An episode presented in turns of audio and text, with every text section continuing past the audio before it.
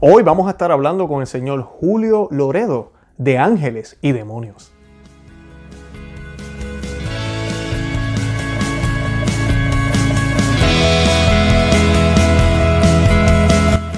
Bienvenidos a Conoce, Ama y Vive tu Fe. Este es el programa donde compartimos el Evangelio y profundizamos en las bellezas y riquezas de nuestra fe católica. Les habla su amigo y hermano Luis Román y quisiera recordarles que no podemos amar lo que no conocemos y que solo vivimos lo que amamos. Hoy nos va a estar acompañando el señor Julio Loredo desde Italia. Él es el presidente de la TFP en Italia, eh, Tradición, Familia y Propiedad.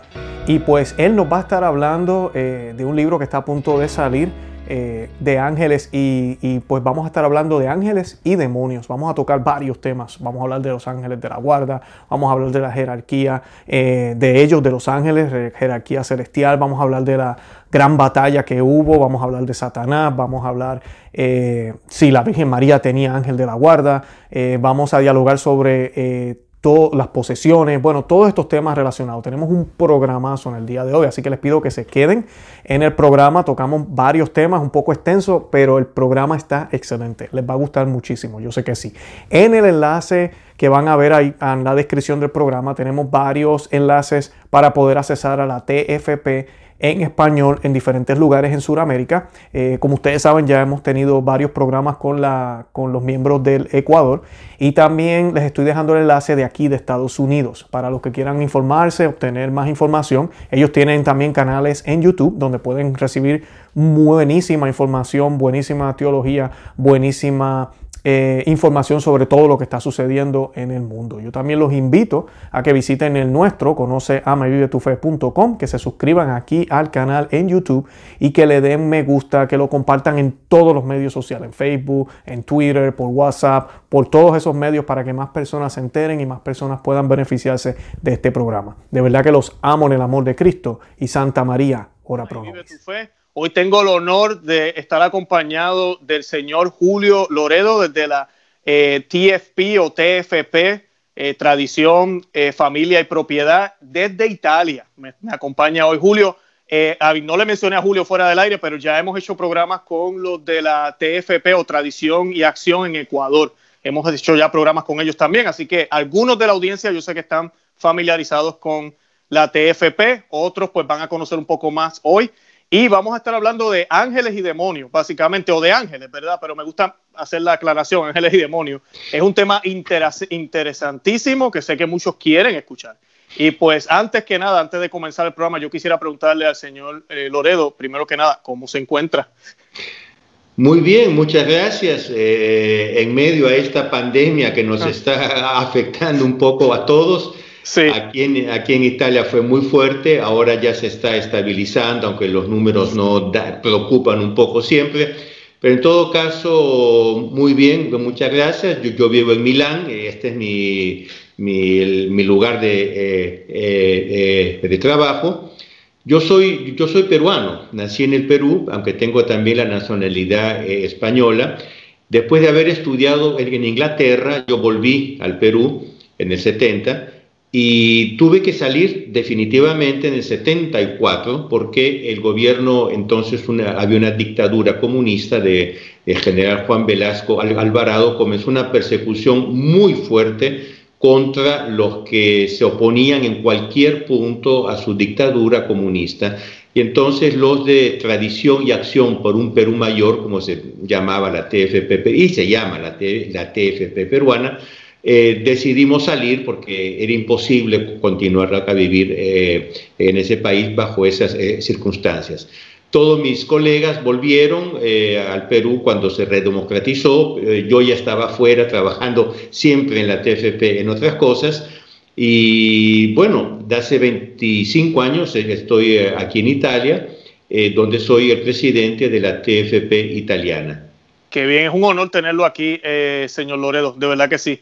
Eh, antes de comenzar, pues yo quiero que nos hable un poco más de usted, pero antes de comenzar vamos a invocar a la presencia de la Santísima Virgen María para que por medio de ella eh, eh, nuestro Señor Jesucristo se haga presente en este programa, que no sean las palabras mías ni las del Señor Loredo, sino que sean las palabras de Él las que se manifiesten en el día de hoy y que el Espíritu Santo nos provee a todos un corazón dispuesto a, escuchar este mensaje, dispuesto a entender lo que la fe, la santa fe eh, católica, ¿verdad? Verdadero eh, doctrina católica que viene de Cristo nos quiere enseñar en el día de hoy. Y pues vamos a hacer un Ave María, como le dije, yo hago la primera mitad, usted hace la segunda y la hacemos en el nombre del Padre y del Hijo y del Espíritu Santo.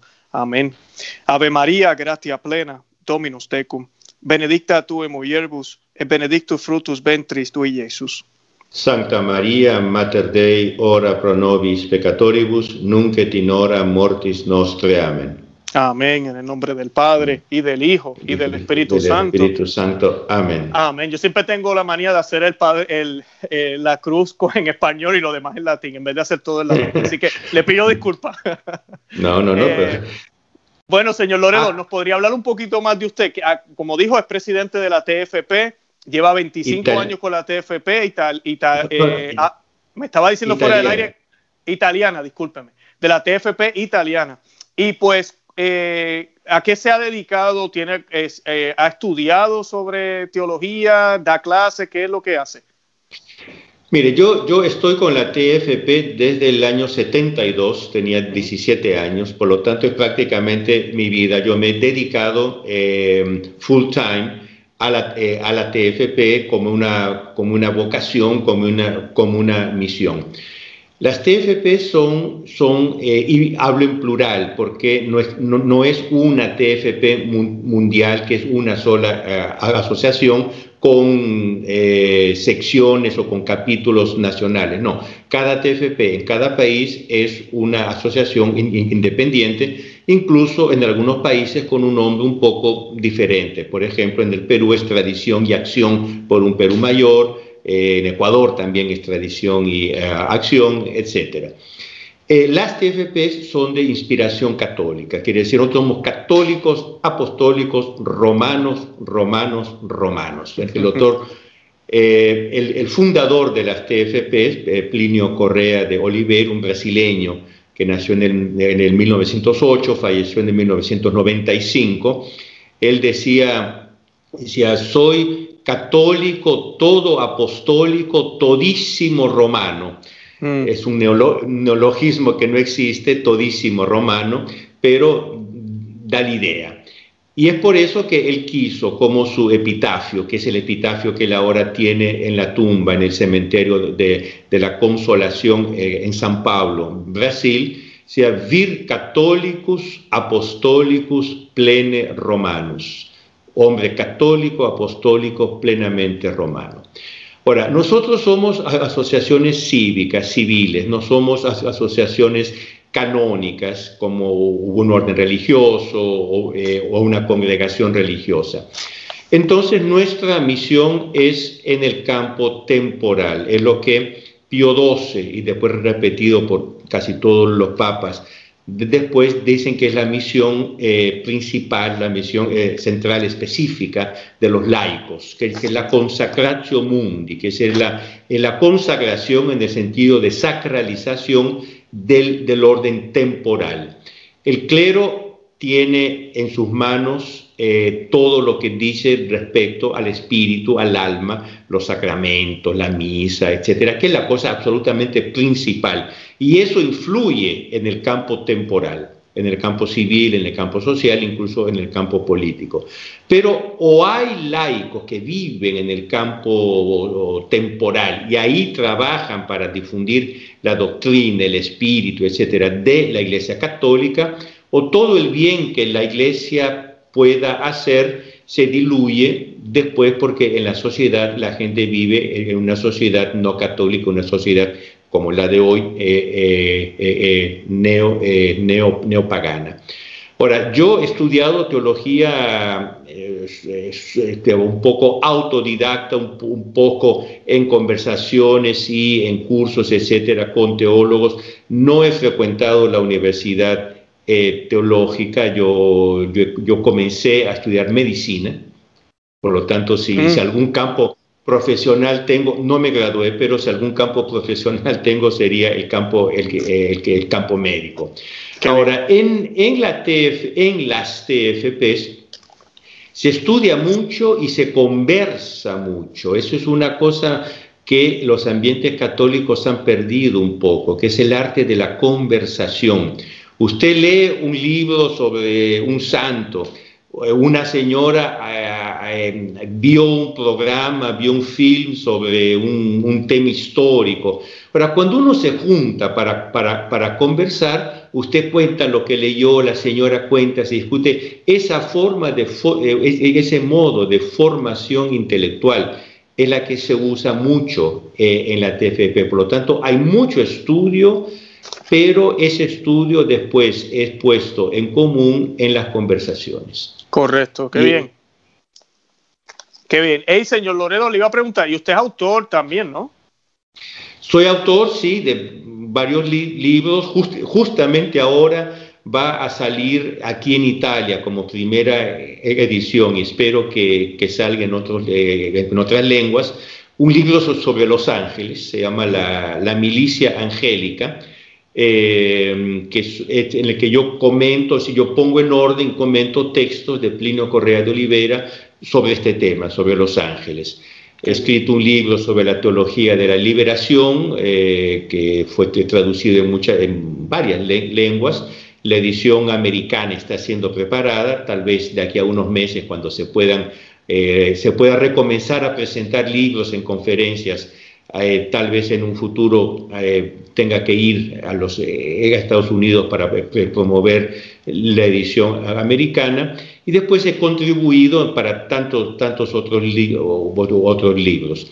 el octubre pasado, que si era hace pocos meses, la, la TFP italiana realizó un congreso internacional en Roma eh, enorme, con mucha gente, con eh, oradores eh, de mucho peso, etcétera, sobre la cuestión del sínodo panamazónico que hubo en octubre pasado. Y yo fui el moderador de ese, de ese congreso, como he sido el moderador de muchos otros congresos.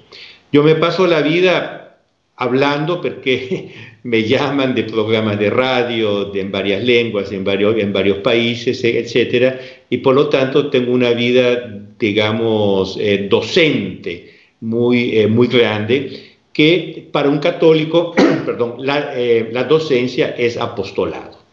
Uno tiene que hacer apostolado, apostolado, apostolado, y lo que nos va a pedir nuestro Señor Jesucristo cuando lo veamos cara a cara en, nuestro juicio, no va a ser eh, cuánta, cuánta plata has ganado, cuánta, cuánto esto, cuánto lo otro, si, si, tu, si tu carro era bonito, si no era. Nos va a preguntar qué apostolado has hecho. Y por lo tanto es la cosa más importante que una persona puede hacer. Y hablo genéricamente de apostolado porque, claro, hay quien hace un apostolado de un tipo, quien hace apostolado de otro tipo, cada uno tiene su, su, modo de, ser, de ser católico y de ser católico militante. Claro, señor Loredo, usted mencionó, eh, y eso va a ser tema para otro día, eh, si Dios quiere, ¿verdad? Tenemos pensado grabar sobre el tema de la teología de la liberación, porque, y mencionó el sínodo eh, panamazónico, como le quieran llamar, nosotros cubrimos todo eso aquí, toda la noticia, todos los videos, es, ha sido uno de los momentos más tristes y trágicos de, la historia de la Iglesia Católica. Eh, y los que nos siguen saben, están muy al tanto de, las noticias y sabemos que uno de los cánceres que lleva ya un tiempo, eh, bastante tiempo, décadas y podríamos decir tal vez siglos, es esta teología de la liberación que se ha infiltrado grandemente mezclando la justicia social o como le quieran llamar ahora. So, eso lo vamos a hablar en un día, pero hoy vamos a hablar de Los Ángeles. Eh, de los ángeles y demonios, ¿verdad? Aunque es lo mismo, ¿verdad? Demonios son ángeles, ¿verdad? Ah, revelados, ¿verdad? Eh, yo quisiera, primero que nada, para comenzar, doctor, ¿qué son los ángeles entonces? ¿Cómo podemos definir a estas, eh, no sé si decir criaturas o, o, entes, no sé qué, cuál es la palabra adecuada, no, son las dos cosas, son entes. Ente es un ser, ente, ente en latín quiere decir ser. Usted es un ente, yo soy un ente. El cuadro que usted tiene atrás es un ente en el sentido que es un ser, en el sentido que existe. Mm. Y tal vez este es el modo de comenzar este, de hablar de los ángeles. Los ángeles existen. Son seres espirituales puramente espirituales, por lo tanto no tienen cuerpo, son seres puramente espirituales que en la jerarquía de la creación están entre Dios y los hombres. Nosotros somos seres mixtos, tenemos materia y tenemos espíritu, tenemos cuerpo y tenemos alma. No como aceite y agua, porque a, veces, hablando del hombre, de los hombres, hay la idea que eh, el cuerpo está aquí y el alma está aquí y como que, se juntan temporalmente, nadie sabe por qué, como aceite en el agua, que, que se juntan mas no se, mas no se fusionan. No es así, nuestra alma está unida eh, intrínsecamente a nuestro cuerpo, tal que el nuestro cuerpo modela nuestra alma y viceversa. Mm. Eh, pero si hay dos principios en nosotros, necesariamente tiene, tiene que haber seres superiores que sean puramente espirituales. Eh, y esos son los ángeles. Por lo tanto, los ángeles existen, son seres puramente espirituales pero de una categoría inferior a Dios. jerárquicamente en el universo están entre los hombres y Dios. ¿Y los ángeles existieron antes que los hombres? Eso es, una, eso es un tema de debate teológico porque no hay ninguna revelación concreta en las Sagradas eh, Escrituras sobre la creación de los ángeles. Los comentaristas, que los, los que comentan las Sagradas Escrituras, los doctores, los teólogos, eh, ven en la frase fiat lux y sea hecha la luz el momento de la creación de los ángeles. ¿Por qué? Eso lo vamos a ver después tal vez en esta eh, conversación. De hecho, los hombres son creados cuando algunos ángeles pecan y por lo tanto pierden su lugar en el cielo. Por lo tanto, lógicamente, eh, los ángeles fueron creados, fueron creados antes que los hombres una primera creación que Dios hizo de los ángeles, los hombres somos, los hombres, el, universo material eh, en el cual están los hombres es una segunda creación. Ahora, hay que ver también aquí qué cosa es primero y segundo en Dios que no tiene tiempo. Mm, claro. Eh, eso es otro tema. Sí, es otro tema. Pero entonces, yendo ya a ese tema, Sabemos que, hubo una rebelión. ¿Qué nos dice tal vez las escrituras? ¿Qué nos dicen algunos documentos del judaísmo, del cristianismo sobre qué, sucedió con los ángeles? Mire, para comenzar, pues yo, yo, yo, doy medio paso atrás, si usted me permite, sí, eh, porque tanto estamos hablando sobre los ángeles. La existencia de los ángeles se puede deducir de, de varios, varios, se puede mostrar de varios, varios modos. Para comenzar, eh, eh, del, testimonio de las Sagradas Escrituras, es decir, de la Biblia, eh, Antiguo Testamento y Nuevo Testamento. Las Sagradas Escrituras están llenas, son, no sé, no sé cuántas, pero yo, digo centenas, por decir muchas, muchas referencias, muchas menciones de los ángeles, incluso eh, la Biblia da el nombre de tres ángeles, San Miguel, San Rafael y San Gabriel. Eh, por ejemplo, eh, la anunciación a Nuestra Señora, ella recibe el anuncio que va a ser madre de Dios por un ángel, San Gabriel. Nuestro Señor Jesucristo, cuando está sufriendo en el huerto de los olivos. A las tantas viene un ángel y, le da una, una, copa misteriosa que le da, que le da fuerzas. Eh, San José, el esposo de, Nuestra Señora, él estaba en las dudas, porque eh, por cómo, cómo, así mi mujer está grávida si yo no he tenido contacto con ella, estaba probado por esta situación. Se le aparece un ángel en sueños y le dice, José, tranquilo, lo, eh, lo que hay en tu mujer es obra del Espíritu Santo, etcétera, etcétera. Está llena de, eh, eh, la Biblia está llena de referencias. Después hay toda una serie de demostraciones filosóficas, filosóficas y que van hasta la teología, eh, por ejemplo, una, yo ahora no, no es el caso de entrar en, cosas filosóficas así o teológicas, pero por ejemplo, hay un principio absoluto, eh, absoluto hay un principio de filosofía que, se, que es agens aget simile sibi. Un agente actúa según sí mismo. Una persona inteligente dice cosas inteligentes, un burro dice burradas. Eh, dicho muy familiarmente, porque la gente actúa según sí mismo. Dios es puro espíritu. Por lo tanto, la creación no hubiera sido perfecta si Él no hubiera creado según Él, que es decir, según puro espíritu. Por lo tanto, si no hubiera creado puro espíritu. Después, eh, Santo Tomás de Aquino da toda una serie de, pruebas y de raciocinios filosóficos, por ejemplo, del hecho que exista materia y espíritu, eh, se deduce que tiene, cuando hay cosas mixtas, es porque en, otro lugar hay ambas cosas separadas.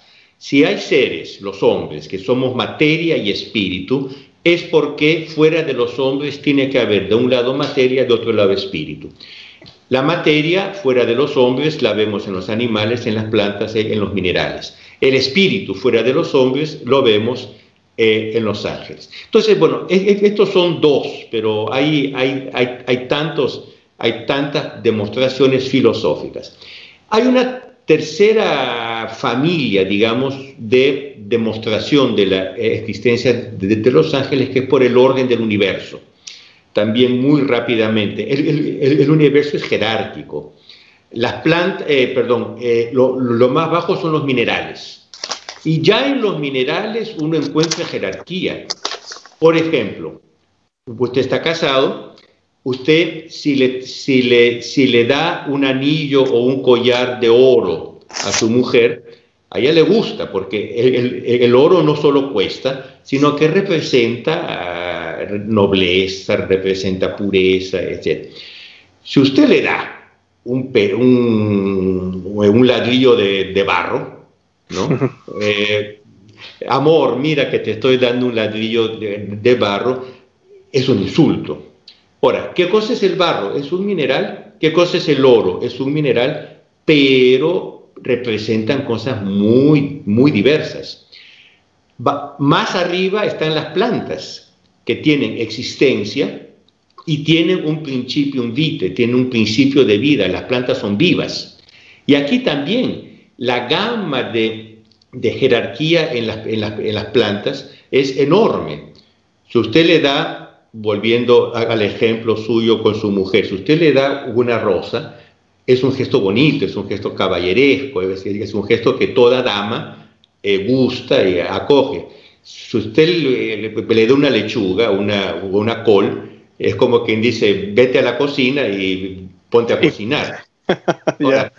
la lechuga es buena, uno la come, pero simboliza otra cosa la rosa simboliza otras cosas. Y ya la rosa es capaz de simbolizar a, Nuestra Señora, rosa mística. Bueno, vayamos a los animales que aparte de existencia, eh, vida, tienen una, una vida una vida sensitiva, tienen instintos, tienen un alma animal, es decir, un alma que es un principio de vida que no se confunde con la materia, pues no es un alma trascendental, no tiene vida eterna, etcétera, etcétera. Vayamos a los hombres. Ahora, y si el mundo, si la creación acabase en los hombres, habría un hueco enorme entre los hombres y Dios. El universo no sería armónico, no sería orgánico. Entonces, para que el orden del universo sea completo, entre los hombres, que son materia y espíritu, y Dios, tiene que haber toda una jerarquía angélica. Entonces, pues, yo eh, eh, lo estoy haciendo muy, muy rápido, muy sintetizado, ¿no? Pero entonces, sea por el testimonio de las sagradas escrituras, sea por toda una serie de raciocinios filosóficos y teológicos, sea por una concepción del orden del universo, los ángeles existen. Si uno puede demostrar la existencia de los ángeles. Ahora, Dios, Dios creó a los ángeles, los creó, eso podemos verlo después, jerárquicos. Bueno, es mejor verlo ahora. Esta es una cosa muy curiosa, muy interesante y estudiada ya desde los primeros siglos de la iglesia. Eh, por ejemplo, hay un libro muy bonito, difícil de leer, pero es muy bonito, de celeste eh, jerarquía, de la jerarquía celestial del pseudo Dionisio, Dionisio Aropagita. Mm. Pseudo Dionisio porque hay un Dionisio Aropagita que San Pablo, apóstol, convirtió en el aerópago de Atenas. Y se creía que era él, pero no, eh, este es un texto del siglo V, quiere decir del año 400 y, y tanto. Pero bueno, ya desde esa época se ha estudiado la jerarquía de los ángeles. ¿Cómo es dada la diferencia entre los hombres? Nuestras almas son idénticas. Lo que hace la diferencia entre los hombres es la materia. Entonces, para que los hombres sean diferentes es necesaria la materia. La materia es una cosa eh, que, se, que, se, que, se, que entra en el, aspecto espiritual y es lo que hace que nuestras almas sean diferentes. Si no, no lo serían, porque nuestras almas son de la misma especie. Ahora, en los ángeles no, no, no existe materia y por lo tanto el único modo de diferenciarlos es diferenciarlos en especie. Cada ángel es único en su especie. Dicho eh, en modo más simple, entre los ángeles, entre un ángel y otro, hay la, hay la misma distancia que entre un perro y el hombre. El perro es un animal, el hombre es un ser humano. Bueno, pero los hombres somos iguales esencialmente, somos desiguales en los accidentes. Eh, hay, gente más inteligente, gente menos inteligente, gente más educada, gente menos educada, eh, gente buena, gente mala, etc. Pero esencialmente somos iguales, los ángeles no. Entonces hay una jerarquía angélica que es una jerarquía lineal, que va desde el, desde el primer ángel, desde los serafines, ahora vamos a entrar en eso, hasta los ángeles de la guardia, que son los ángeles más bajos. Ahora, eh, se ha estudiado la jerarquía angélica y se ve que es dividida en tres tríades, cada una dividida en tres. Por lo tanto, son nueve jerarquías angélicas, lo que se llaman los nueve coros. Y mm. nosotros conocemos el nombre de los coros porque están en las Sagradas Escrituras. Están en las Sagradas Escrituras. Eh, eh, serafines, querubines, principados, potestades, etcétera, eh, etcétera. Ahora, eh, los teólogos demuestran que son nueve coros también con toda una serie de raciocinios, que no es el caso de entrar en eso, pero que el orden perfecto de las cosas se, divide en nueve. Entonces ellos ascriben un orden de, esta, de, de esta visión eh, eh, armónica eh, a, los coros. Entonces son nueve, son tres tríades, cada una dividida en tres, y entonces da nueve, nueve, coros. La primera tríade son los contemplativos, son los, son los ángeles que contemplan Dios, serafines, querubines y, y principados. Después son son las, eh, vienen los ángeles organizativos, que son tres coros, eh, potestades, tronos y dominaciones. Y eh, son los coros organizativos. Y después vienen los coros activos, los coros que ah, actúan. Me, olvidé de uno, los arcángeles y los ángeles. Eh, ahora eh, me voy a acordar, no se preocupe, es que no, lo tengo por escrito. Pues, entonces, los ángeles contemplativos, los ángeles organizativos y los ángeles eh, activistas, los ángeles, digamos, militantes. Eso, esos ángeles contemplativos, doctor, a mí, perdón, señor Loredo, le pregunto, ellos son los que a veces vemos, por ejemplo, cuando Cristo nació y estaban glorificando a Dios en el cielo gloria a Dios en las alturas, y, ¿verdad? Cuando empiezan a cantar, o esos son, ¿cuáles son esos? Que los pastores no, eh, no, no sabemos, pero normalmente los ángeles que tienen que ver directamente con la tierra son los del coro más bajo. Son los ángeles y los arcángeles. Okay. Porque eh, ahora, a, veces vienen, vienen los, los, los más altos, como por ejemplo, para anunciar a la Virgen María que iba a ser madre de Dios, vino un serafín, porque es una misión tan alta, tan alta, tan alta que no puede, no puede, no puede ser hecha por un ángel. Ahora, normalmente los coros contemplativos no realizan misiones en la tierra. Ah, ok, ok, no son. contemplan, hacen, hacen la actividad más perfecta que se puede hacer, que es contemplar a Dios frente a frente y conocen las cosas en Dios. Qué bien, qué bien. Y es que la, altura de, no quiero decir la altura, pero vamos a decir, están en mejor lugar, obviamente porque están más cerca de Dios. Están, exactamente, están más cerca de Dios y, son ontológicamente superiores al ángel inferior.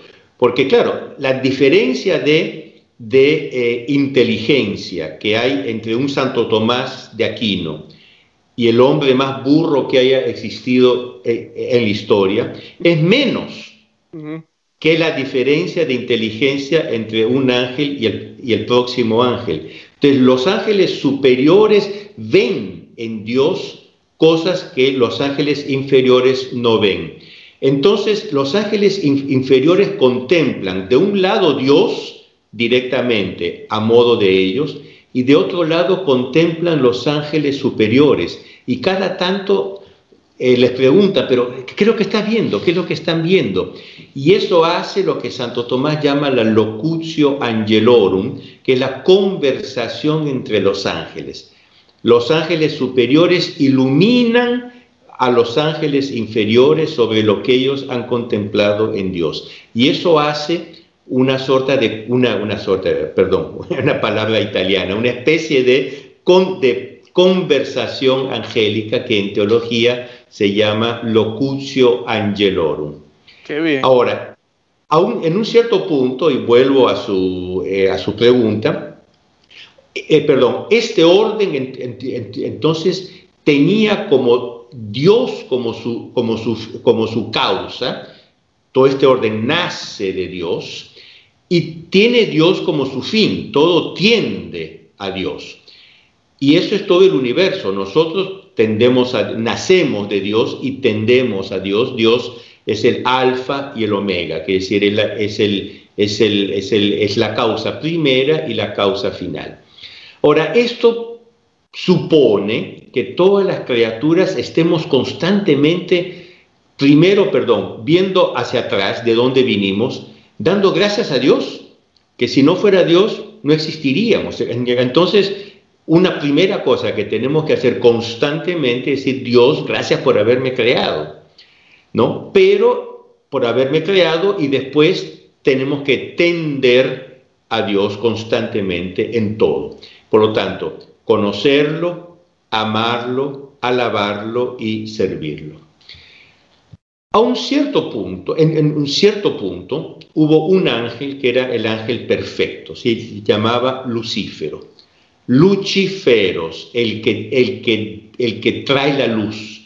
Feros eh, significa llevar la luz. Y Luce, pues Luce, por lo tanto, quien llevaba la luz. Era el ángel más perfecto de toda la historia, eh, de, toda la creación, perdón. Era el, en absoluto la criatura más perfecta. Pero no era Dios, era un ser contingente, no era un ser necesario. Como, a un cierto punto le vino la envidia y eso no lo, no lo cuenta Isaías, el profeta Isaías que cuenta todo este episodio. Que a un cierto punto Lucifer eh, dijo, yo quiero ser como Dios, quiero poner mi trono sobre los montes más altos, quiero ser como el Altísimo. Y ahí él rompió el orden del universo porque quiso ser lo que no era y no aceptó el orden que Dios había, había, había creado. Y entonces él lanzó ese grito, non servian, mm. eh, no te serviró, no te serviré. Y, eso todo es contado por el, por el profeta Isaías. Y eso fue un, shock en el cielo.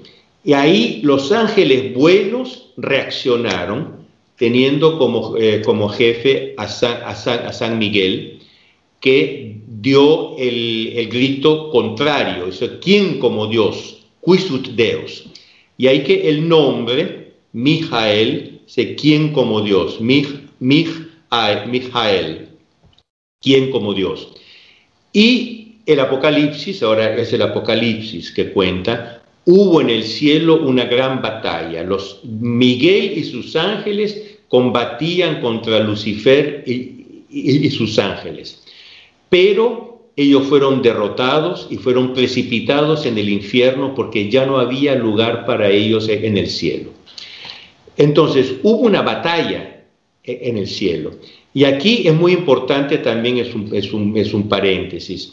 Usted imagínese un ángel bueno que ve la rebelión de los ángeles malos, Lucifer y los de él, que después vienen a ser llamados demonios o diablos, eh, Satanás, etc. Usted imagínese que es un ángel bueno. Usted ve la rebelión de los ángeles malos, porque usted, pero dice, ¿qué me importa? Porque yo estoy alabando a Dios. Déjame en paz, yo quiero seguir alabando a, Dios. No. Desde el momento en que hubo una rebelión en el cielo, nace un nuevo deber, que es el deber de la militancia. Que si hay malos, hay que combatirlos. Yo no puedo decir aplicándolo a nuestros días. Yo no puedo estar tranquilo simplemente rezando el rosario todos los días. Eso es una cosa santa, buenísima, divina. Pero si, hay un, si la iglesia está en la situación que está hoy, yo tengo que hacer algo. Ya, por ejemplo, bastaría que yo rezase el rosario públicamente, difundiendo la devoción al Santo Rosario como modo de de eh, luchar contra el laicismo moderno. Ya eso sería una bonita militancia. Pero nace la militancia. Entonces, San Miguel lucha contra, contra eh, Lucifer y lo, lo manda, eh, lo echa en el infierno. Desde ese momento, Lucifer y sus ángeles malos, demonios, diablos, como lo queremos llamar, están tramando para destruir la obra de Dios en el universo. mientras los ángeles... Señor Dolero, disculpe, me da con decirle doctor y disculpe. Este, quería para aclararle a los que están escuchando o viendo el programa, eh, fíjense bien quién va y lucha contra Lucifer. Porque a veces yo, yo hago este ejercicio a veces, señor Loredo, en algunos lugares, a veces hablo con la gente y le digo, nómbrame el contrario o, nómbrame lo contrario. Y le digo blanco y me dicen negro, noche, día. Entonces les digo Dios y me dicen Satanás. Y yo le digo, ah, ah, no, Dios no tiene contrario, Dios es Dios. Por eso cuando vemos en la Biblia esta batalla, no es Dios que va y lucha contra Satanás. El arcángel Miguel es el que lucha contra Satanás, porque es una batalla entre, entre iguales, entre ángeles.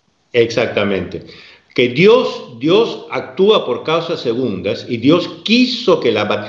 Él, él, podría, digamos, teóricamente podría haberlo hecho él. Oh, sí, así ya, y se acabó. Así, pero eso no es el orden del, universo. Él quiso que combatieran a... Ahora, el Apocalipsis dice que Satanás llevó consigo una tercera parte de las estrellas del cielo. Eso es eh, interpretado universalmente como siendo que él llevó, él llevó consigo la tercera parte de los ángeles en, el cielo. Por lo tanto, quedaron huecos en el cielo, porque recuerde usted lo primero que yo dijo, es, dije, esta creación perfecta, nueve coros, eh, tres tríades, todo muy bonito, de repente la tercera parte, boom, salió, se cayó y quedó un hueco, quedaron huecos. Ahí es que Dios crea a los hombres para rellenar esos huecos que, quedaron eh, vacíos en la jerarquía eh, angélica. Entonces, nosotros tenemos vocación angélica, nosotros tenemos un trono que nos está esperando en el cielo. No somos, no somos ángeles, no somos ángeles, pero tenemos vocación angélica. Y en la medida en que nosotros cumplamos con nuestro, con nuestro deber, con nuestra misión, nosotros vamos a ocupar un trono que un ángel malo dejó en el cielo. Claro, ocupando ese trono no es que nos convirtamos en lo que hubiera sido ese ángel, porque, repito, no somos ángeles. Pero en cierto modo Dios nos va a dar gracias que nos va a permitir en ese lugar contemplarlo, alabarlo, etcétera, por toda la eh, eternidad. Ahora, ¿es o no es verdad que esto hace de la vida del católico militante una cosa mucho más bonita, con mucho más color, con mucho más claro, claro. con mucho más, ¿no? No, claro que sí, le iba a preguntar, bueno, usted lo contestó, ¿verdad? Eh, no nos volvemos ángeles cuando morimos, porque a veces vemos las películas y los, los caricaturas cuando uno es pequeño, ¿verdad? Y, muere fulano y sale así como un angelito. Eh, y, hay gente católica que piensa que eso es así, que nos van a salir alas. si llegamos al la Cosa, la cosa es esta. Nosotros, hombres, conocemos por nuestros sentidos. Santo Tomás dice, Nihil est in intellecto quod trius non fuerit insensu. No hay nada en nuestro intelecto que no haya pasado por nuestros sentidos. Nosotros conocemos sensiblemente. Después nuestro cerebro, y nuestra alma, que trabaja sobre todo con nuestro cerebro, eh, elabora y de esa noción que tenemos, elabora una idea. Entonces, por ejemplo, nosotros vemos un perro, lo vemos, hay una imagen del perro. Nuestro cerebro, y nuestra alma, abstrae de esa visión la idea de perro, tal que después, viendo un perro, nosotros aplicamos la idea al ser y decía, ese es un, es un perro. Lo que se dice adecuatio intellectus et rei, la adecuación del intelecto con la cosa. Pero si yo le digo a usted, ¿usted conoce un cuacuacuá? Dice, ¿qué es eso? Porque nunca lo ha visto, nunca lo ha olido, nunca lo ha tocado. ¿no? Entonces, claro, nosotros conocemos por, nuestros sentidos. Quiere decir que nosotros somos incapaces de conocer directamente las esencias espirituales. Mm. Entonces, nosotros no sabemos, no, no vemos un alma, que el alma no se ve. Nosotros vemos las operaciones del alma a través del cuerpo. Por ejemplo, si usted está triste, es su alma que está triste, pero se le ve en la cara, usted está así. Si usted está contento, es su alma que está contenta, pero se le ve en la cara porque sonríe. Mm. Ahora, cuando, cuando uno quiere representar un alma, es imposible representarla. Necesariamente tenemos que representarla con formas físicas. Entonces, como el alma es un principio espiritual, hay la hay el uso, hay la tradición, hay la, costumbre de representarla como un ángel. Claro. ¿no? Que tampoco los, ángeles tienen alas, ¿verdad? Claro, no, no, tienen alas. Ahora, ¿cómo uno, ¿cómo uno representa un ser que vuela? Porque los ángeles van, van para todos lados. Entonces uno dice, pues tiene alas. Ahora, eh, los ángeles son... Ahora, es curioso, vamos unos pasos atrás, es, es curioso que todos los pueblos tienen tienen idea que los ángeles existen. En tal modo es parte del orden natural de las cosas. Por ejemplo, yo soy, yo soy, yo soy peruano. Los incas tenían la creencia en los ángeles, que llamaban guamingas.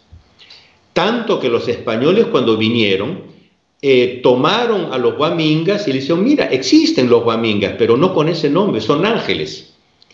¿No? Eh, todas las todos los pueblos antiguos, los mayas, los aztecas, tienen idea de, de, ángeles. Tanto es enraizada en la, natura, en la naturaleza humana esta idea. Bueno, entonces, claro, eh, cuando uno muere, nuestra alma se separa momentáneamente, porque después en el juicio final, en la resurrección de la carne, se va a juntar de nuevo. Entonces, claro, uno para representar el, alma le da forma de ángel. Y no está mal que lo hagan porque, sobre todo a los niños, etcétera, da la idea de un ser espiritual que vuela al cielo, etcétera. Ahora, para un, adulto que eh, uno tiene que, tener claro que, que, esa es una representación.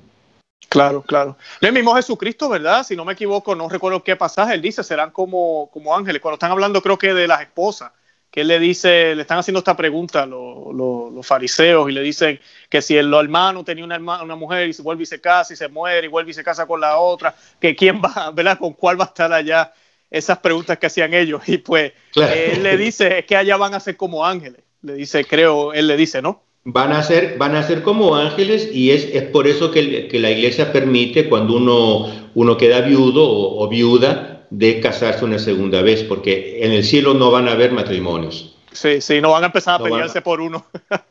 no, en el cielo la, la, la, formación va a ser muy diferente. Yo, eh, por ejemplo, un, una idea que uno puede tener, eh, hay una santa eh, holandesa, eh, flamenca, del 1400, eh, Santa Lidwina de Schiedam. Y hay un libro muy bonito escrito por un, por un, por un escritor eh, holandés, belga, belga-francés, Carl Joris Wisman, sobre la vida de Santa Lidwina. Bueno, esta santa, todas las navidades entraba en éxtasis y se quedaba siete días en el cielo. El cuerpo de ella estaba así, sin moverse como si estuviera muerto, pero todos sabían que, estaba viva, incluso porque estaba caliente, etc. Y se quedaba siete días en, el cielo. Y volviendo, ella contaba cómo eran las ceremonias de Navidad en el cielo. Una, una cosa absolutamente impresionante. Y ella dice, yo participaba de las ceremonias en el coro de las vírgenes.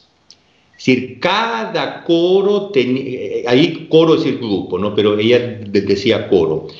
Entonces, pues, por ejemplo, los teólogos, los teólogos forman como, como si fuese un coro en, el cielo, el coro de los teólogos, el, el coro de los mártires, el coro de los, de los eh, etcétera, con contactos obviamente entre ellos, porque no es, no es, que uno se quede en su propia parroquia y que no tiene contactos con nadie. Usted imagínese, por ejemplo, Qué bonito será en el cielo acercarse a San Francisco, San Francisco de Asís y decir, mm.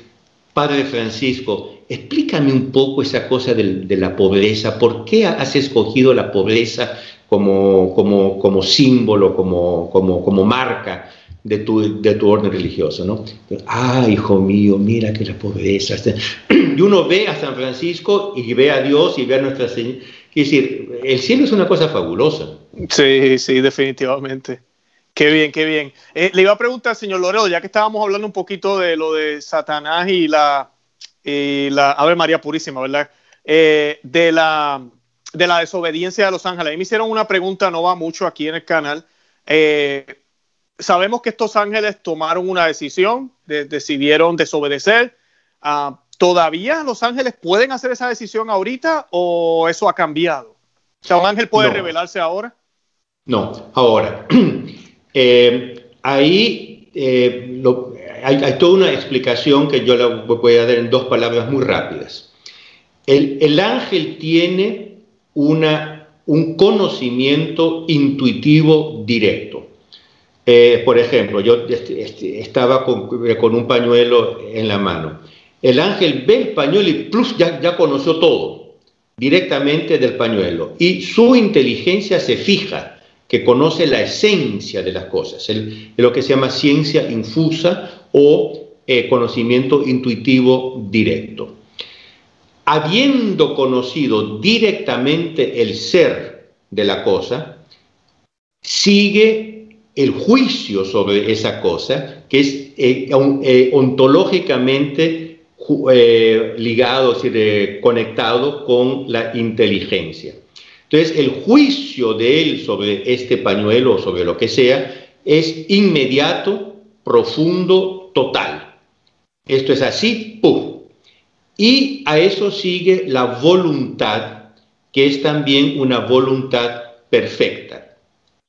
Entonces, el ángel, porque es puro espíritu, tiene, un, tiene una eh, tiene un ciclo intelectual perfecto. El al, conocimiento sigue el juicio, al juicio sigue la voluntad, todo en un solo movimiento, paz. Entonces la voluntad del ángel es, es, es fija, no puede cambiar. Mientras la del hombre puede cambiar porque nosotros tenemos humores, tenemos tendencias, tenemos el cuerpo, tenemos defectos. Usted conoce esa, esa ópera, eh, La donna è mobile. Si la donna è mobile, cual piuma al vento, muda de accento e de pensier. La mujer es móvil, es eh, móvil como una pluma al viento. Nosotros sabemos que no solo la mujer, sino los hombres no, también. Sí, claro. Ahora, usted dirá, ¿por qué entonces pecaron? Porque si, si la voluntad de ellos era ya fija, ¿por qué, ¿por qué pecaron? Ahí hay un motivo que es que la perfección de los seres exige que ellos demuestren la bondad de ellos. Por ejemplo, usted imagínese cómo, cómo es que un marido demuestra el amor que tiene para su mujer. No basta el, ese sí, como dicen, ese sí fatídico, es decir, cuando uno se casa y dice sí, te acepto con mi mujer, y ya está todo hecho. No, todos los días uno tiene que demostrar el amor por su mujer y viceversa, con, con palabras, con gestos, con hechos. Y ese es un proceso continuo. El matrimonio es un proceso continuo. Eh, entonces, claro, eh, Dios a un cierto punto quiso probar a los ángeles. El primer, bueno, ahí, hay toda una explicación muy, muy larga, pero él, él, él, él se toldó un poco e hizo que los ángeles ya no lo vieran muy claramente. Ahí los ángeles buenos decían, aunque no vea a Dios tan claramente como antes, yo sigo amándolo, sigo alabándolo, sigo sirviéndolo hasta el fin. Los ángeles un poco más así, más tibios, dijeron, no, pero ahora que ya no lo veo bien, ¿cómo es? ¿Es así o no es así? De ahí Dios comenzó a probarlos. Por ejemplo, dijo, yo me voy a, eh, encarnar en el futuro, pero me voy a encarnar en un hombre. Los ángeles buenos, no entendemos por qué, porque si Dios se encarna tendría que ser en una criatura superior. Pero si Dios lo hizo está perfecto. Vamos a intentar entender por qué lo hizo Dios y vamos a amar el motivo por qué Dios decidió encarnarse en un ser humano. Eh, pero los ángeles malos dijeron, pero ¿cómo así tú te vas a encarnar en un ángel? Eh, ¿Por qué no te encargas en mí, Lucifer, que soy el, el ser superior? ¿no? ya comenzaron a reaccionar mal. De ahí Dios, y eso los teólogos eh, eh, explican, reveló a los ángeles que el verbo encarnado iba a nacer de una mujer, perfectamente humana, porque nuestro Señor es, es hombre Dios, la Virgen María es mujer 100%, punto. Ahí también los ángeles buenos decían, miren, no entendemos esta historia, cómo va a ser Dios que una mujer sea más que un ángel, pero si lo hizo Dios, tiene que estar bien, vamos a entenderlo, y entendiéndolo entienden que es una belleza superior. Los ángeles malos dicen, no, eso sí no, absolutamente no, y a eso no, no obedecemos, y ahí se revelaron. Entonces vino una, un periodo paulatino de probación que, que a un cierto punto dio en la rebelión. Respondiendo una pregunta al inicio, uno puede decir, ¿cómo puede pasar esto? Sin Dios no hay tiempo, sin, en la eternidad no hay tiempo. No hay tiempo como nosotros lo entendemos, un segundo tic, tic, tic, tic, tic. Ese, ese tiempo no hay, pero hay otro tiempo que en teología se llama Evon, que es así. ¿Qué es tiempo? Tiempo es pasar de la potencia al acto. Por ejemplo, yo muevo, mi mano está aquí, yo la muevo hasta aquí. Eso que pasó entre una cosa y otra se llama tiempo. Se llama tiempo. Ahora, para nosotros ese tiempo es, eh, se puede medir, es medible o misurable, eh, con segundos. En Los Ángeles no, pero los ángeles tienen pasajes. Por ejemplo, un ángel ama a Dios como, como diez, pero rezando, contemplando, su amor sube a 15. Ese pasaje de 10 a 15 es un Evon. Es hay un pasaje. Entonces, claro, esta aprobación de los ángeles y estas diversas revelaciones que dieron en la rebelión pasaron en Evons. Ahora, ¿a cuánto tiempo humano corresponde un Evon? Ahí eh, son, son dos cosas, digamos, diversas. Pero entonces, respondiendo su pregunta, una vez tomada la decisión, yo me revelo, ¿no? Non serviam. Esa decisión es por toda la eternidad. Del otro lado, quis Deus, ¿quién como Dios? Esa decisión es por toda la eternidad. Los ángeles no pueden cambiar, por lo tanto, un ángel ya no se puede convertir en demonio, un demonio ya no se puede convertir en un ángel. Perfecto, perfecto. Ahorita vamos a hablar de los ángeles de la guarda, pero porque me preguntaron la pregunta por eso. ¿Y qué, qué si mi ángel de la guarda se revela? Como quien dice, me quedo solo. Pero si quería decir algo, comentar de lo que usted acaba de decir de la prueba. Bien importante porque a veces las personas eh, malinterpretan. No es que Dios está allá arriba mirando y dice, ¿sabes qué? Les voy a tender una trampa. No es en ese sentido, al contrario, es una oportunidad para que libremente ellos lo amen aún más para que lo mismo que pasó con Adán y Eva, para que libremente ellos escojan ser, obedientes, para que libremente lo amen, porque Dios no quiere que seamos roboses.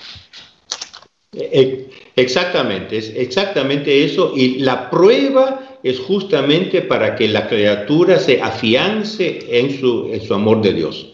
Correcto. Ahora, es, necesario pasar, eh, pasar por la prueba, como dije. Eh, por ejemplo, perdone si doy el ejemplo del matrimonio, pero es que creo que muchos, muchos de los, muchos de los, de los, de los que nos están oyendo tendrán, tendrán familias. ¿Es o no verdad que a un cierto punto ese amor romántico inicial un poquito baja? No, no, no, no, sí, sí, sí, baja. Yo, no, no, yo, no estoy hablando de este caso, del otro, pues digamos en general, ¿no? Es, es, es, fatal que baje un poco con el convivio. Ahí es que se demuestra el verdadero amor.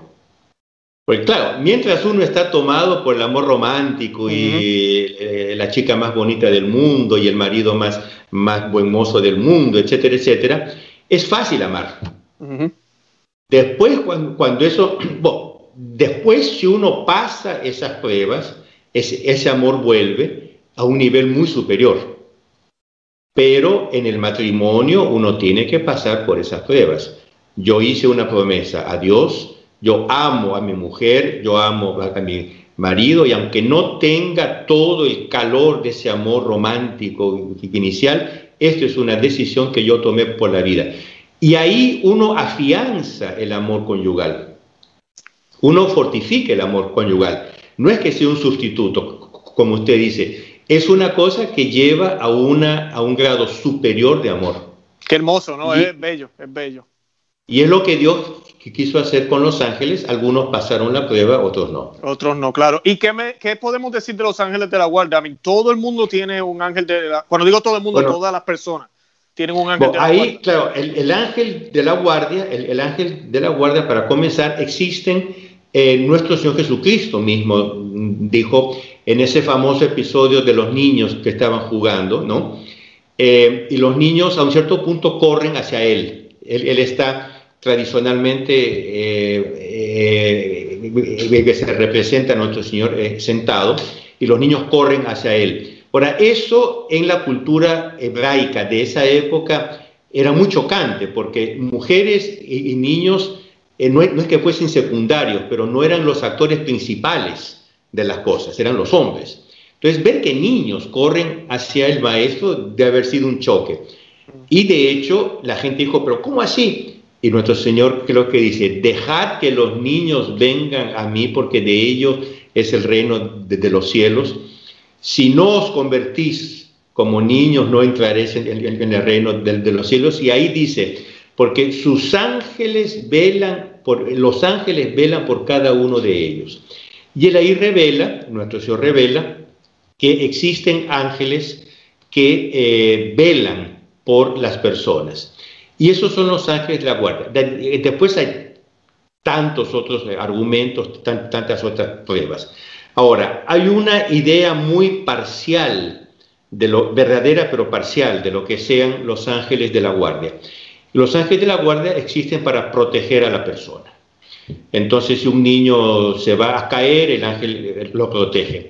Es verdad, pero la protección en este sentido de la persona es una de las funciones y no la principal. Eso todos los teólogos desde eh, Dionisio Aropagita, etcétera, San Agustín, Santo Tomás, todos, es iluminar, eh, gobernar, eh, iluminar reyes, goberna, iluminar, dirigir y, y gobernar. La primera función del ángel es iluminar a la persona. Entonces, ¿Qué cosa es iluminar?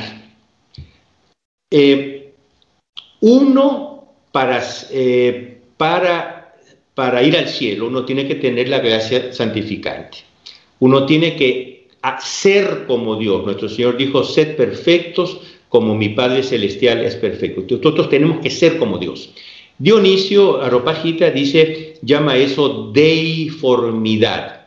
Él dice, el universo es una cascada de iluminaciones de Dios hacia abajo, él, da de sí, da su bondad, da su amor, da su luz, que tiene que ser correspondida por las criaturas inteligentes, que ser hombres y ángeles, con una deiformidad. Nosotros tenemos que hacernos como Dios. Ahora, cada uno tiene un modo de ser diferente. San Francisco de Asís fue llamado a santificarse con la pobreza. Santo Tomás de Aquino fue llamado a santificarse con la teología, etcétera, etcétera. Entonces ahí es nuestro ángel que sabe iluminarnos a nosotros como nosotros tenemos que ser. Y nosotros podemos decir que nuestro ángel de la guardia es el arquetipo angélico de lo que nosotros tenemos que hacer. Y ahí viene otra otra, creo que se nos está yendo un poco el tiempo, pero no se a, no voy, a, voy, a, acabar un poco rápido. Tenemos tiempo, tenemos eh, tiempo. ¿Cómo es que Dios escoge al ángel de la guardia? Eh, uno es concebido por sus padres. Entonces, desde que uno, eh, desde que los padres conciben en la mujer, ahí ya nace un nuevo ser. Se desarrolla, a un cierto punto nace. Entonces ya hay un ser humano. Entonces Dios ve eh, a los ángeles y dice, ini, mini, mini, mo, tic, tac, toe, tú con ese. No es así, no es así. Dios ya sabe que nuestros padres nos van a concebir y Él ya sabe qué ángel va a ir para nosotros. Entonces, el ángel y la persona en la mente de Dios van juntos. Tanto así que los teólogos dicen, la persona es, el ángel fue creado con vistas a la persona y la persona fue creada con vistas al ángel. Hay un ángel que se llama Julio Loredo, que fue concebido por Dios desde toda la eternidad. Y ese ángel Julio Loredo, como también hay un punto, por llamarlo así, entre mil comillas, en Dios que se llama Julio Loredo. Porque claro, cuando Dios nos crea, Él tiene la idea de nosotros. Ahora, ¿qué es esa idea? Es una cosa que existe en Él. Por lo tanto, en Dios existe una idea que se llama Julio Loredo, que soy yo, en la mente de Dios. De ahí Él me crea. Y yo lo que tengo que hacer es asemejarme lo más posible a esa idea de Julio Loredo. Ahora, cuando Él, cuando Dios pensó a Julio Loredo, Él creó, Él también pensó en el ángel que Él daría Julio Loredo. Entonces, entre ángel y, hombre hay una complementariedad en el ser que es muy profunda. Nosotros, nuestro ángel no es, como yo dije, ini, mini, mani, mo, tic, tac, tú, tú ahora vas a ese. Él ya fue creado en función de nosotros y nosotros fuimos concebidos en función de Él. Entonces, la misión principal de nuestro ángel es decirnos, tú tienes que ser así, iluminarnos. Esta es la, primera misión del ángel. Entonces ahí toda la devoción a los ángeles de la guardia toma otro sentido. Toma otro sentido. Nosotros tenemos que pedir a nuestro ángel ángel de la guardia, hazme ser lo que tengo que ser cada vez más, y, ilumíname, ilumíname, eh, gobiername, gobiername, dirígeme, ¿no? Qué bien, qué bien. Eh, doctor, siguiendo, ay, profe, disculpe, señor. como quiera, como quiera. Siguiendo esa idea, porque fue otra pregunta que me hicieron una vez si tenemos un ángel, porque como eh, lamentablemente en las caricaturas siempre ponen el angelito y el diablito. Ah, ¿Eso es cierto? ¿También hay un diablito que asignado a cada uno? ¿Cómo, ¿Cómo, funciona eso? Eso la doctrina de la iglesia no lo dice. Que, hay, que hay demonios que nos tientan es verdad. Que hay un demonio de la guardia no hace parte de la doctrina de la eh, iglesia. Claro, yo no lo creo tampoco. Absolutamente no. Que hayan ángeles, que hayan demonios que se las agarran con nosotros y pa, pa, pa, pa, pa, pa, eso sí, que decir que tienen una especie de fijación, eso sí. Pero demonios de la guardia no, no existen, absolutamente no existen. Y aquí, yo no sé cuánto tiempo tenemos, porque aquí Tranquilo, se puede sí, siga, doctor, puede seguir. Porque, ¿qué cosa es tentar y qué cosa es iluminar, es decir, cómo es la acción angélica sobre el hombre. Punto uno, solo Dios puede cambiar nuestra voluntad y normalmente no lo hace, porque si Dios nos creó libres, con el libre, eh, eh, albedrío, Él respeta su propia creación. Entonces, Dios podría imponerse en nuestra alma a la fuerza, Podría, porque Dios, Dios puede hacer todo, puede hacer también eso. Pero Él no lo hace. Él respeta lo que Él mismo creó, que es el libre albedrío. Ahora, el ángel, y el ángel quiere decir todos los ángeles, por tanto los demonios también, no pueden intervenir en nuestra alma. No, no y no. Uno es libre. Ahora, ¿qué es lo que pueden hacer entonces? pueden lo que se llama inclinar nuestra voluntad, inclinarla en varios modos. Y yo voy a dar un ejemplo que lo hemos vivido todos. Eh, uno a veces ve por la calle o está viendo una revista o por la calle o lo que sea, ve una cosa inmoral. Por ejemplo, hablando como hombre, usted ve una mujer mal vestida o no vestida. Eso no es verdad que a veces uno ve y, pasa adelante como si fuera lluvia. Ahora, eso no es verdad que a veces, por el, contrario, como que de esa, de esa foto, de ese cartel, de lo que sea, como que sale una mano y te diga, vea, vea, vea, vea, mira, mira cómo soy así. Y, esa foto toma, una, toma un carácter, toma una vibración que me, que me jala, me, casi que me fuerza a verla. Eh, ¿Por qué esa diferencia? Es que a veces eh, hay un ángel que está actuando y pasa una, una mujer desnuda como si nada fuese. Ahora, ¿cuál del demonio tienta? El demonio como que dice, vea, vea, vea, ¿no? Ahora, él no puede forzar, pero puede inclinar mi eh, voluntad y, por lo tanto mi inteligencia para eso. Eso lo hace influyendo en mis humores, influyendo en mi psiquis, influyendo, pero no directamente, sino inclinando. Entonces, uno no debe decir yo pequé porque fui tentado y por lo tanto no tengo culpa. Eso suena como Adán. Suena como Adán. Fue mi mujer que me lo dijo, ¿no? Exacto, y después la mujer fue la serpiente. Fue la serpiente. E, eso no es así, quiere decir, Adán lo tentó Eva, a Eva la, tentó la serpiente, pero a un cierto punto uno dijo sí, si no, no hubiera pecado. Correcto. Entonces, hay, hay todo un capítulo de la teología, de la angelología, que estudia en mucho detalle, con mucha precisión, cómo es la acción angélica sobre los hombres. Pero el, punto fundamental es eso, nadie, ni siquiera los ángeles, pueden cambiar nuestra voluntad. Si uno no quiere, no lo hace. Perfecto. Señor Loredo, le iba a preguntar, eh, yo no sé si yo puse esta pregunta en la, lista que le envié. Eh, pero tenía la curiosidad. Los otros días yo estaba eh, con mis hijas, nosotros rezamos el rosario juntos, y entonces tenemos un librito con fotos de los misterios. Y pues siempre hablamos, estoy tratando, ¿verdad? No trata de catequizar a, los hijos, ya ella está más grandecita, eso ya entiende. Y estábamos mirando una foto donde está, ah, oh, era la Anunciación, está el ángel Gabriel y está la Santísima Virgen. Y la nena viene y me dice, ah, mira el ángel de la guarda. Y yo le digo, no, ese no es el ángel de la guarda, ese es el ángel Gabriel. Pero entonces ahí mismo yo me puse a pensar, yo dije, esto es una buena pregunta. ¿Será que la Virgen María tenía ángel de la guarda? Claro. es una excelente, excelente pregunta porque eh, hay una mística española, Sor María de Ágreda, que mm. decía que, que, la Virgen María tenía 15.000 ángeles de la guardia.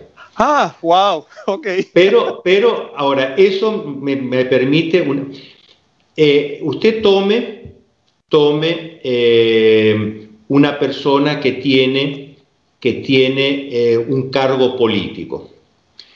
Dicho muy, muy tierra a tierra, el alcalde de, de Miami. No sé quién es y no quiero hablar de política, por tanto estoy haciendo un, un ejemplo totalmente teórico, ¿no?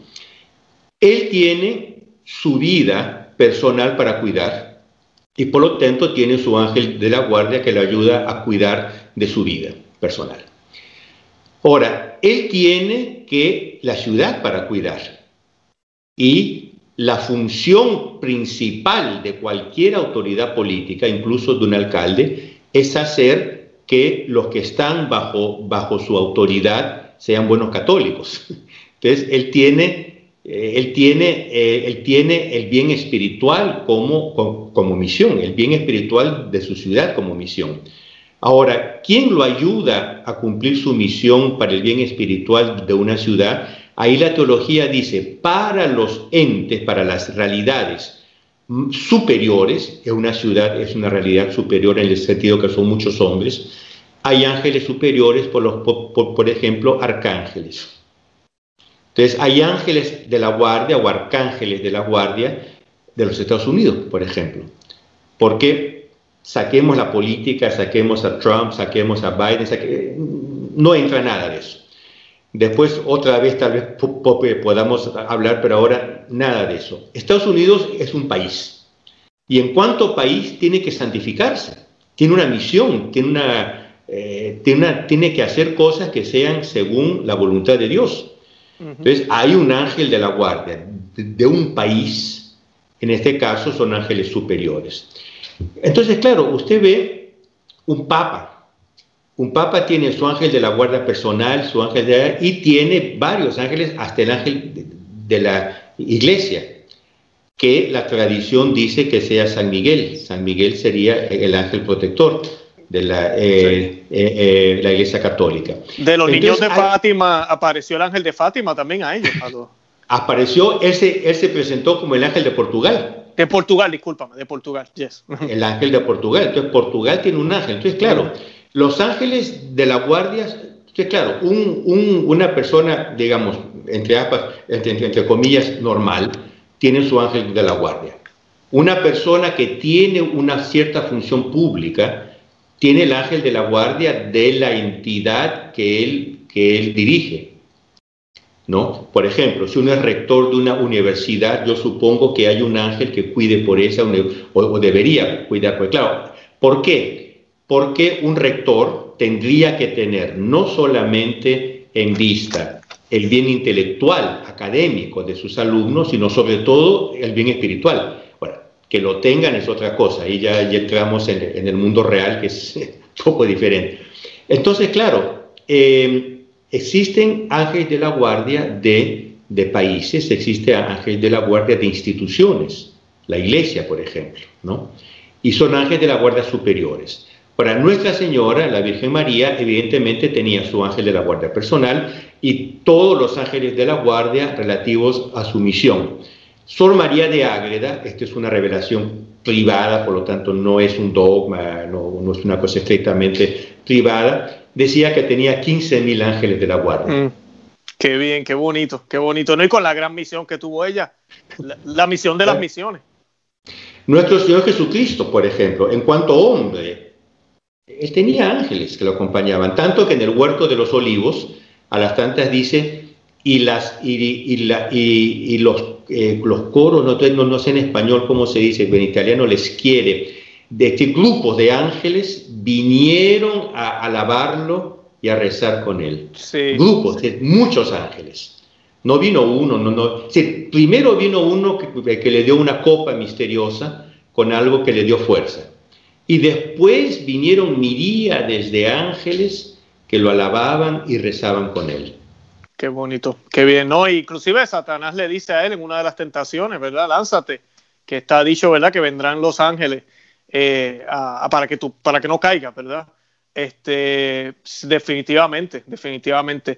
Le, le iba a hacer la, la pregunta, lo, sabemos que existen las posesiones demoníacas. Obviamente, posesionar algo es como robar.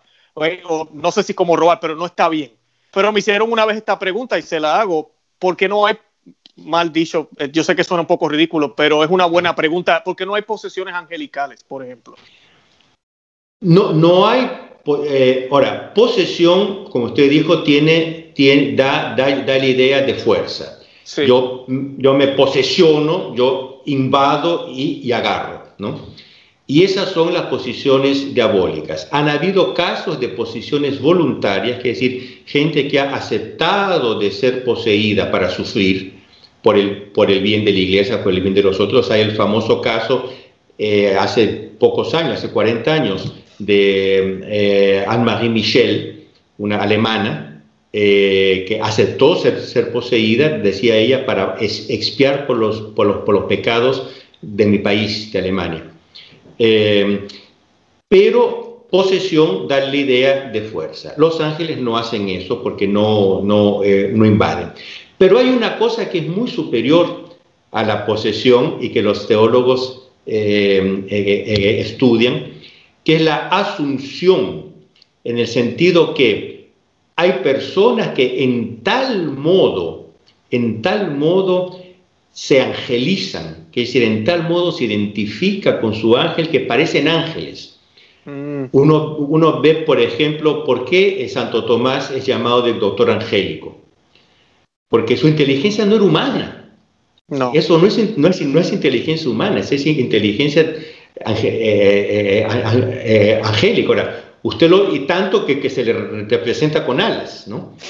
si usted hubiera conocido a Santo Tomás eh, físicamente, realmente, usted vería un hombre, pero usted vería que tenía como que reflejos angélicos. Y uno ve ciertas, ciertos personajes históricos, por ejemplo, el Papa San Pío V, eh, el Papa del Concilio de Trento, el papa de la batalla de Lepanto, eh, a un cierto punto él estaba con, con cardenales y como señores eh, de curia en el Vaticano, mientras estaba combatiendo la batalla de Lepanto entre la flota turca eh, y la flota cristiana. A un cierto punto la, flota cristiana gana la batalla de Lepanto. Ahora, hasta que la noticia llegara al Vaticano era, eran, eran días, ¿no? porque no, no había telégrafo ni nada. Él tuvo una iluminación, él se paró, fue hasta la ventana, vio el horizonte, dijo, señores, cantemos el Te Deum porque las armas cristianas eh, han tenido una gran victoria. Y el cardenal que, o monseñor que, que cuenta este hecho, no, porque este está en una crónica, en, sus memorias, dice, parecía un ángel. El Papa San Pío V viendo por la ventana siendo señores, cantemos el Te Deum porque hemos vencido en Lepanto, ¿no? No dijo Lepanto, perdón, hemos vencido. Parecía un Entonces, hay, hay, hay ocasiones y hay gente que se angelifica en tal modo que como que es asumido, en ese sentido de asunción, es asumido por un ángel, pero no es una posesión en sentido diabólico. Exacto, qué bien, qué bien, me encanta eso. Esa respuesta no me la imaginaba, qué bien. Eh, le pregunto, señor Loredo, le, ahorita esto con toda la influencia de la nueva era, lamentablemente hay muchas prácticas con supuestos ángeles. Eh, esta práctica de ponerle nombre a los ángeles y comprar yo no sé qué fragancia, ¿Eso es católico? ¿Eso está bien? ¿No está bien? Eh, ¿Se le puede poner el nombre a un ángel? Aquí hay dos cosas, o tres cosas. De suyo, de sí, los ángeles tienen nombres, porque todos los seres tienen nombres. Adán, eh, por ejemplo, está dicho en el, en, el, Génesis, veía un animal y le daba un nombre. Los animales tienen nombre, nombre de la, de la especie, ¿no? Individual. Perro, gato, eh, perico, etc. Ahora, los hombres tenemos no, nombres porque somos individuos, somos personas. Hay un Julio Loredo único, irrepetible, jamás en la historia, desde el inicio hasta el fin, habrá otra persona como yo. Eh, entonces tenemos un nombre. Es evidente que los ángeles como personas tienen nombres. Por lo tanto, teóricamente ellos tienen nombres, por este motivo que di. Ahora, no los conocemos. Las sagradas escrituras nos dan el, nombre de tres ángeles, San Miguel, San Rafael y San Gabriel. No nos dan nombres de otros. Todos los otros pseudonombres que giran por ahí, que hay por ahí, vienen o de revelaciones, pseudo revelaciones privadas, muy dudosas, es decir, no autorizadas ni nada, o de la tradición ocultista cabalística, que, que, ahora es la del New Age. Por eso no tiene nada de católico, nada. Ahora, hay gente que, o hubo gente que por buen espíritu comenzó a usar estos nombres. Hay una congregación religiosa, por ejemplo, Opus Angelorum, que comenzó a usar estos nombres provenientes de revelaciones privadas. El Vaticano, y esto recientemente, en el sentido hace unos 20 o 30 años, prohibió oficialmente. O sea, no es imprudente dar nombre a los, a los... Por tanto, no niega que los ángeles tengan nombres, por este eh, principio que dije al inicio. Siendo personas, tienen nombre, evidente. El problema es que cuando uno... No, no, no lo sabemos. No lo, no lo sabemos y es imposible saber el nombre de los ángeles. Uno dice las revelaciones privadas, pero uno sabe que las revelaciones privadas que, que no, es, no hacen parte del depósito de la fe, no hacen parte de la verdad revelada. Por lo tanto, tienen el valor que tienen eh, en sí mismas. Y la mayor parte de, los, de las revelaciones privadas que dan nombre a, a los ángeles son revelaciones muy dudosas, no reconocidas y muy peligrosas. Y todo el resto, repito, viene de la tradición ocultista, cabalística, por lo tanto satánica. Bueno, conocemos también un, cuarto ángel que es eh, eh, eh, Lucifer, que se, transformó en Satanás. Por lo tanto, conocemos el nombre de cuatro ángeles.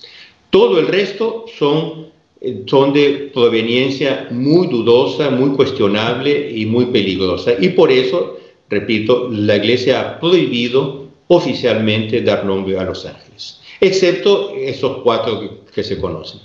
Claro, no, y, también a veces yo le comento a la gente el problema con también nombrar las cosas. Cuando tú nombras algo, tú tienes autoridad sobre eso.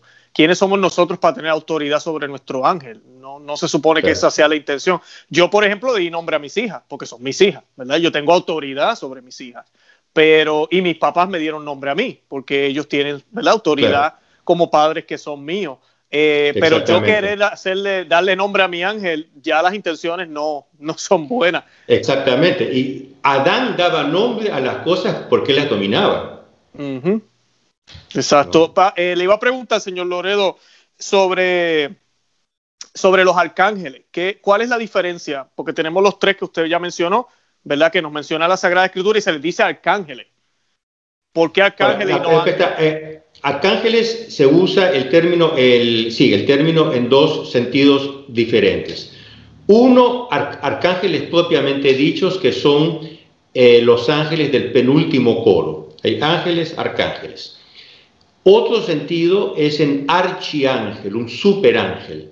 Por ejemplo, el, el arcángel San Miguel, San Miguel no es un arcángel, es un serafín, porque si no, no hubiera podido comandar las milicias celestiales. Porque recuerde que los ángeles son una jerarquía lineal y los ángeles superiores son muy superiores. Entonces, un ángel inferior no hubiera podido comandar las milicias celestiales. Por lo tanto, San Miguel es un serafín. Ahora, se le llama arcángel en el sentido de archiángel, superángel. Y lo mismo con San, Gabriel y San Rafael. Por lo tanto, el nombre arcángel tiene dos sentidos, repito, miembros del penúltimo coro o en, en, un sentido mucho más genérico, un archiángel, un superángel, un ángel superior. Perfecto. Y la mejor manera de comunicarnos con nuestro ángel es simplemente haciendo pues oración, ¿correcto? Invocándolo, invocándolo, rezándole. Y así como rezamos a Nuestra Señora, a los, a los santos como intercesor, que nuestro ángel de la guardia es un intercesor eh, en cierto sentido, o en varios sentidos, más perfecto que cualquier santo. No que la Virgen María, que es medianera de todas las gracias, pero de, cualquier santo. Porque, ¿qué tiene que ver San Francisco de Asís con usted? Directamente, nada. Eh, es, es, un santo, por lo tanto, es un santo al que hay que rezar, hay que admirar, hay que amar, hay que imitar, etcétera, etcétera pero no tiene directamente nada que ver con usted. Su ángel desde la guardia, por el, contrario, es la persona que Dios puso junto a usted para santificarlo. Entonces, en cierto sentido, la devoción al, ángel de la guardia y a los ángeles en general es una eh, devoción eh, muy importante, muy principal. Perfecto, señor Loredo. ¿Algo más que quiera añadir? Yo creo que cubrimos las preguntas bastante bien. Bueno, yo, creo que... Hay mucho más por decir, yo sé que sí, pero, pero pues quería saber si quería añadir algo, algo que se nos haya quedado que, debamos decirle. Yo, creo que nuestros, nuestros radio escuchas ya deben estar con las orejas eh, calientes de que tanto hemos, tanto hemos hablado. No, no, habría mucho más que decir. La única cosa que... Eh, que comento así para encerrar es que me gusta mucho el nombre que usted ha dado a su canal. Conoce, ama y vive tu fe. No ama, mi esposa. Bueno, enhorabuena a ella entonces. Ah, no ama, el amor es más noble, el, conocimiento es más fundamental. Uno no ama lo que no conoce. por lo tanto, uno comienza conociendo ama lo que conoce y amando lo que conoció, uno lo pone en práctica, que es uno vive, vive tu fe. Y este es el ciclo, este es el proceso perfecto. Yo invito a nuestros queridos radio escucha, yo no sé si en Estados Unidos se dice radio escucha, a los que nos escuchan, que hagan un examen de conciencia para ver si ellos siguen ese ciclo completo, si ellos conocen bien la doctrina católica, de la iglesia aman la doctrina católica y la ponen en práctica. Que si falta uno de esos elementos, eh, algo no está, no está eh, perfecto en ese proceso. Claro. Bueno, yo le, invito a los que nos están viendo a que de verdad, a mí, a mí me tocó mucho lo que usted mencionó de lo de la, cuando somos concebidos, ¿verdad? Eh, nuestra alma em, empieza a asistir y, boom, ahí está el ángel. Eh, de verdad que no lo había mirado nunca así. Tan personal es ese ángel de la guarda. Eh, me, motiva, me, lleva a querer orarle, a querer pedir la, intercesión de él, a encomendarme a su cuidado, a estar su, dispuesto a escuchar su consejo. así que le doy gracias por eso, porque si a mí me tocó, yo sé que a muchos eh, de los que nos están viendo y escuchando van, eh, van a tener esa idea muy clara. Y lo otro, eh, señor Loredo, no sé si habrá algún enlace que podamos compartir en la internet, alguna página. Si hay alguna, la vamos a colocar en la descripción del programa para que puedan visitar, un obtener un poco más de información. Sabemos que usted está en Italia, posiblemente hay mucho italiano ahí, ¿verdad? bueno, la, la cosa es esta. Yo como estoy en Italia y estoy hace 25 años, la mayor parte de lo que yo trabajo ahora es en italiano. Entonces, hay una página eh, de la TFP italiana, eh, Tradizione, Familia, Propietà, o atfp.it. Ahora, yo para ustedes lo que les aconsejo es que entren en el sitio de la TFP americana, tfp.org. Claro. Eh, yo tengo una página Facebook personal, tengo página Facebook de la TFP italiana, tengo un canal eh, eh, YouTube mío. Cuando usted me mande este, este vídeo yo lo voy a poner.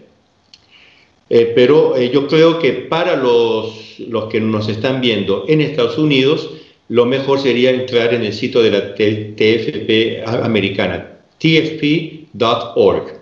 Claro que sí. Vamos a compartir toda esa información para que puedan accesarla a todos los que nos están viendo y escuchando. Eh, doctor, si no hay nada más que decir, y le dije doctor de nuevo, señor Loredo, este, yo me despido. si me quiere conferir el título, lo acepto, ¿eh? honoris causa. El problema es que no tengo la autoridad.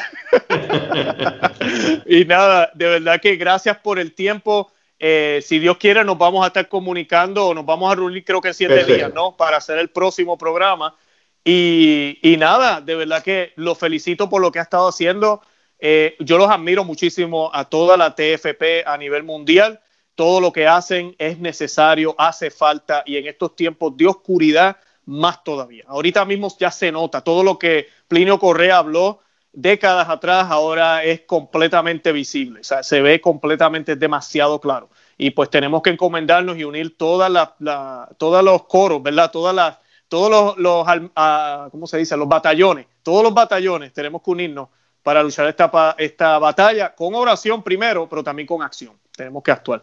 Así que yo agradezco lo que ustedes hacen, de verdad que sí. gracias a usted, gracias a, todos los que nos están viendo y eh, ya la próxima.